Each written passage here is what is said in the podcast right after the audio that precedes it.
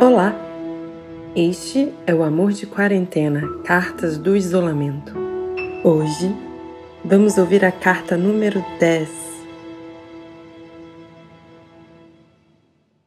Adiantaram o fim do mundo. Oi, amigo. Tempos esquisitos. A verdade é que eu nunca imaginei que a nossa geração fosse viver algo parecido com isso um dia. Nunca, nunca. Agora estamos aqui, presos nesta pandemia global.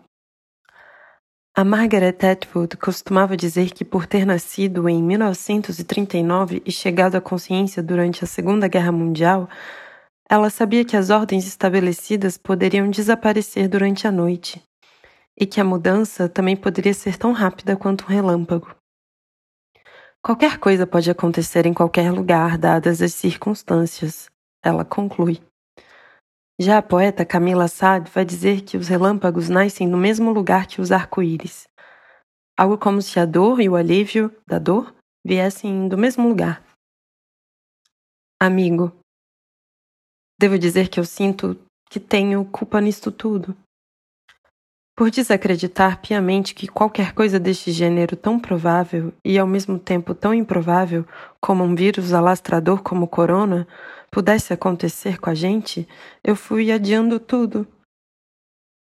Fui adiando filho, fui adiando casamento, encontros com os amigos, cartas nunca escritas. Adiei sonhos, projetos, adiei viagens, adiei a minha vida em prol do trabalho. Até poesia eu adiei em prol de uma carreira que agora caiu por água abaixo. E o que que sobra?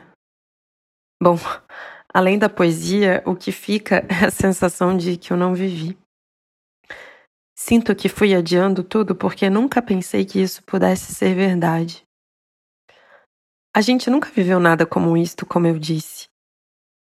Parece um livro muito bom, daqueles que a gente não consegue desgrudar, tamanha ficção.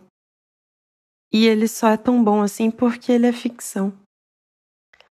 E agora eu sinto depois que, depois de eu adiar tanto o mundo, parece que ele resolveu me adiar. Ficou tudo para depois.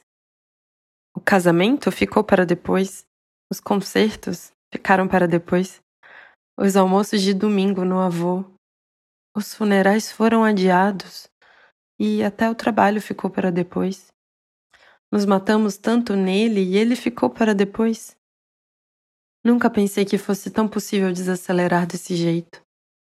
Afinal, parece que nada é tão urgente assim. Quer dizer, eu sinto justamente o contrário agora.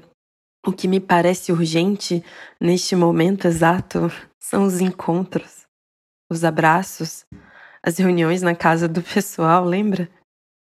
Eu sinto uma urgência de abraçar os meus amigos, quase como se eu fosse uma exilada política.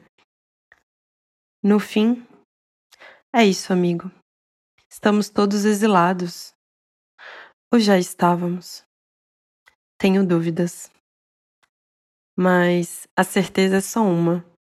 Algo muito grande está prestes a quebrar e eu consigo ouvir daqui o início do estrondo.